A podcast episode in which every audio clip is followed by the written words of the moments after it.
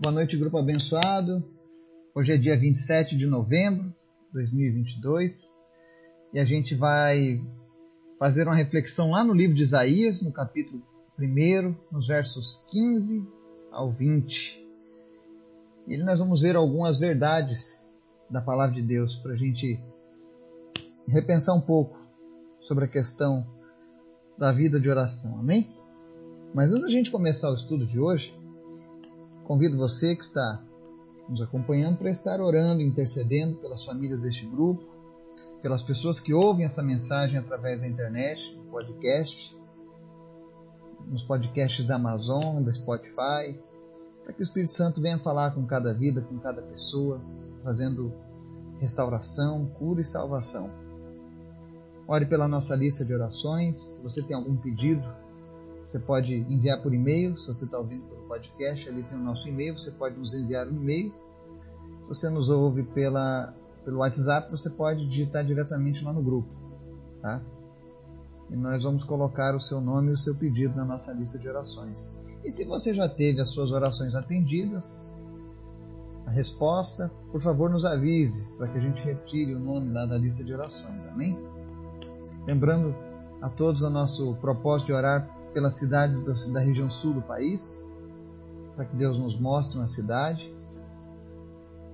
Eu tenho orado e dias atrás eu sonhei com o nome de uma cidade chamada Nova Prata, no Rio Grande do Sul. Então eu tenho orado sobre essa cidade. Gostaria de convidar você a orar junto comigo, para ver se essa é de fato a vontade do Senhor. Amém? Vamos orar? Obrigado, Deus, porque tu és sempre bom, tu és maravilhoso, nós te amamos, nós desejamos mais de ti, Senhor.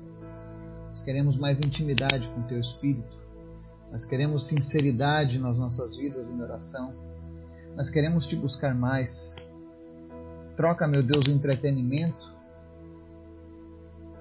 por intimidade contigo por mais tempo de oração. Visita cada pessoa que nos ouve agora, Senhor. E nós te convidamos, através do Teu Espírito Santo, a trazer cura, a trazer restauração para cada pessoa. Em nome de Jesus. Que o Senhor esteja trazendo, Senhor, renovo, novidade de vida. Aqueles que estão enfermos, Pai, que o Senhor esteja trazendo cura eu te apresento em especial a vida do seu Luiz Antônio Miller, vai fazer a operação de cirurgia na bexiga.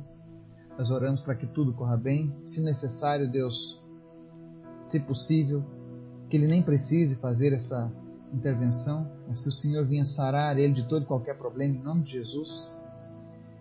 Que os médicos apenas façam a verificação e vejam que tudo já foi curado em nome de Jesus.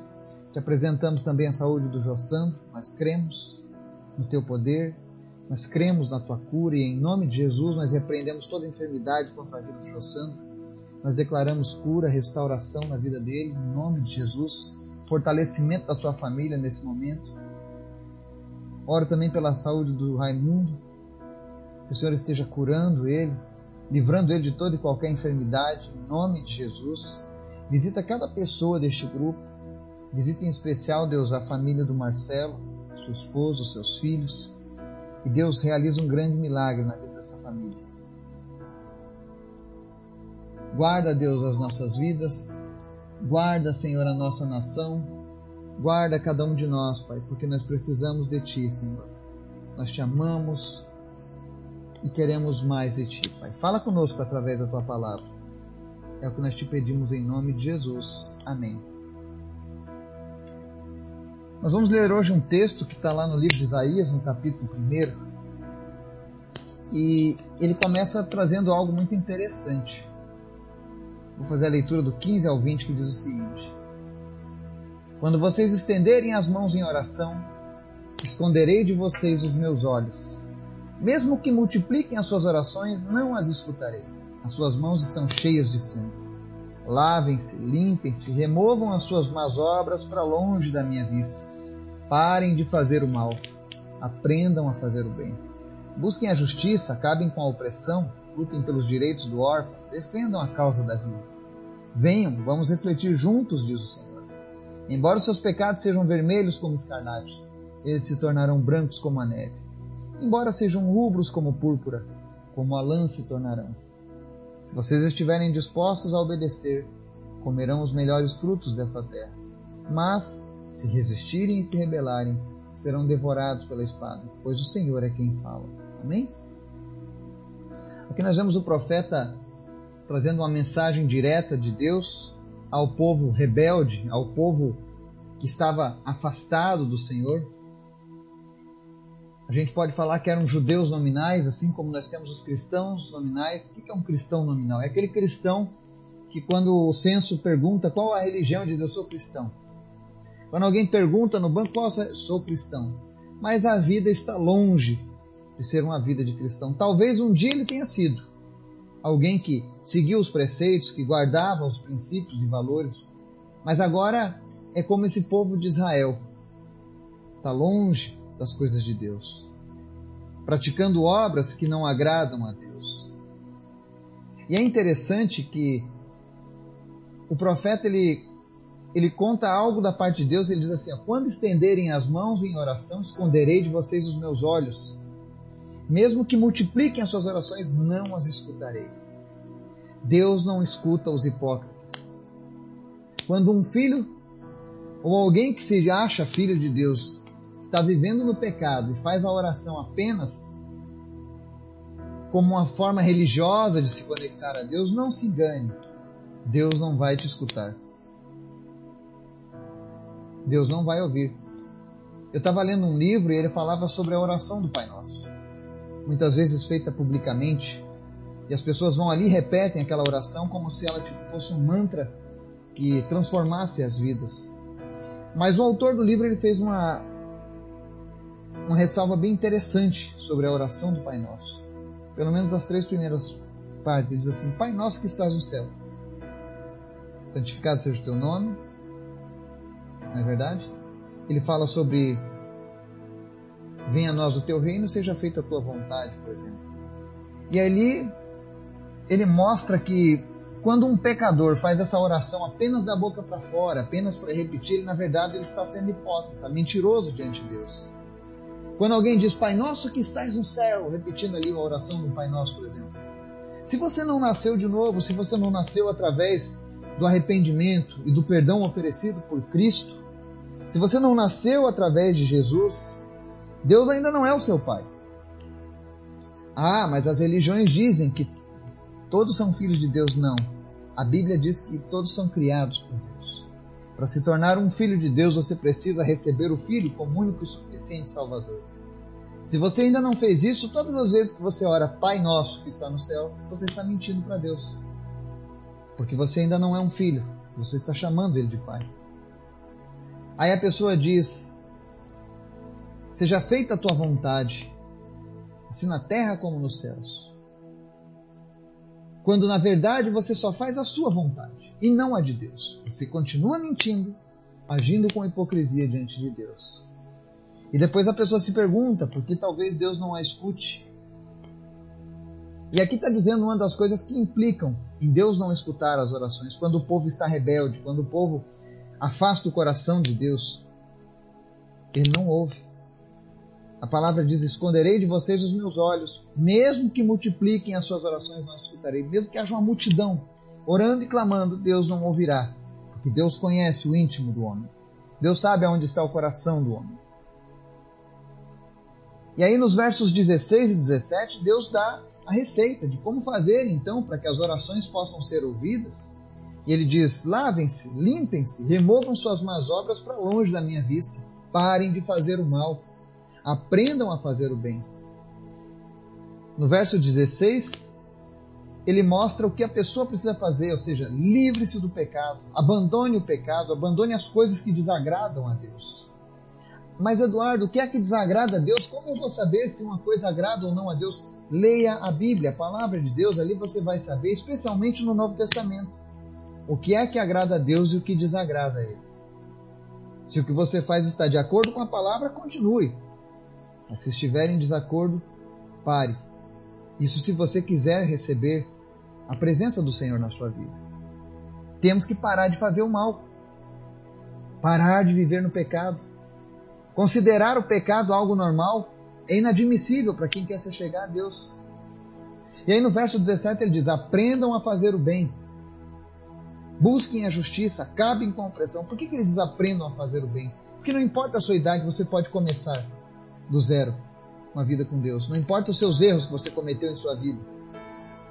Enquanto houver vida, há oportunidade de você fazer o bem, de buscar a justiça, de acabar com a opressão. Ele diz: lutem pelos direitos do órfão, defendam a causa da viúva. Ou seja, Deus pede para que sejamos justos, para que sejamos honestos com as pessoas, para que os seus princípios e valores continuem norteando as nossas vidas e a vida da sociedade em que vivemos. E aí no verso 18, acontece algo bem interessante. Deus fala assim: venham, vamos refletir juntos. Olha só. Tem pessoas que quando leem esses versículos, leem o verso, verso 15 e diz assim: Olha só, Deus é mau. Deus está dizendo que não vai ouvir a gente, que vai fechar os olhos, vai esconder os olhos de nós. Olha só como Deus é mau. Mas Deus está dizendo aqui: venham, vamos refletir juntos. Ele está chamando você para um diálogo. Ele está chamando você para uma reflexão e ele diz assim: Embora os seus pecados sejam vermelhos como escarlate, eles se tornarão brancos como a neve. Embora sejam rubros como púrpura, como a lã se tornarão. E aqui Deus já estava antevendo na palavra de Deus sobre o sacrifício de Jesus, que nos torna branco como a neve. Essa é uma das coisas que eu acho mais fantásticas no poder do Evangelho. Uma vez eu lembro que uma pessoa me disse: Ah, aquele lugar ali está cheio de ex-prostituta, ex-assassino, ex-ladrão, ex-mentiroso. Tudo que era tipo de gente ruim está cheio de ex, isso, ex, aquilo. E eu disse: Glória a Deus. Já pensou se eles ainda fossem? Aí é que eles seriam perigosos. Mas agora são ex. E é isso que Jesus faz, não importa o, seu, o grau do pecado que você cometeu. Se você não pecou contra o Espírito Santo, tenha certeza. Jesus pode limpar a tua vida. Embora você esteja vermelho como a escarlate, ele vai tornar as tuas vestes brancas como a neve, alvos como a neve. Tem um um hino muito um, um hino muito lindo que fala sobre sermos alvos mais que a neve. Porque é isso que acontece quando o sangue de Jesus nos lava, ele nos deixa limpos, brancos, justificados, purificados. E não existe pessoa no mundo que Jesus não possa purificar. Mas é necessário que você se achegue a Ele. E aí ele tem uma promessa no verso 19: Se vocês estiverem dispostos a obedecer, comerão os melhores frutos desta terra. Há quem diga: ah, mas essa promessa era apenas para o povo de Israel, aqui é para o povo de Deus. Nós podemos comer os melhores frutos dessa terra. Não está dizendo que você vai comer os melhores frutos todos os dias, mas comeremos os melhores frutos dessa terra. Eu estive recentemente lá na Etiópia, um dos países mais pobres do mundo, mas eu tive a oportunidade de comer o melhor fruto daquela terra, de estar nos melhores locais daquela terra. Estive nos piores, mas estive nos melhores. Não por minha causa, mas porque Jesus é fiel à palavra dele. Quando nós o obedecemos, ele é Deus galardoador daqueles que o buscam. E aí tem muitas pessoas que costumam pegar esse versículo 19 aqui, por exemplo, e usar, olha só, comeremos o melhor dessa terra. E aí eles fazem aquelas pregações que falam apenas de coisas boas, de força, de vitória, de vamos ser prósperos teologia da prosperidade, sabe? Mas eles se esquecem do verso 20, que diz assim: Mas se resistirem e se rebelarem, serão devorados pela espada, pois o Senhor é quem fala. Ou seja, obediência gera provisão, rebeldia gera morte. Qual é a sua escolha? Obediência ou rebeldia? Quem está dizendo isso é o próprio Senhor. Se você quer ser abençoado, se você quer viver com Deus, escolha o caminho da obediência. Deus tem planos muito maiores e melhores para as nossas vidas. E é nessa confiança que nós devemos começar essa semana. Que o Espírito Santo de Deus venha tomar cada um de nós pela mão, nos guiar, nos ajudar, nos proteger. Que o Senhor vá livrando cada uma das pessoas que estão ouvindo agora essa mensagem, livrando seus familiares. Em nome de Jesus, que nós tenhamos uma semana de vitória. Em nome de Jesus. Amém. Thank you.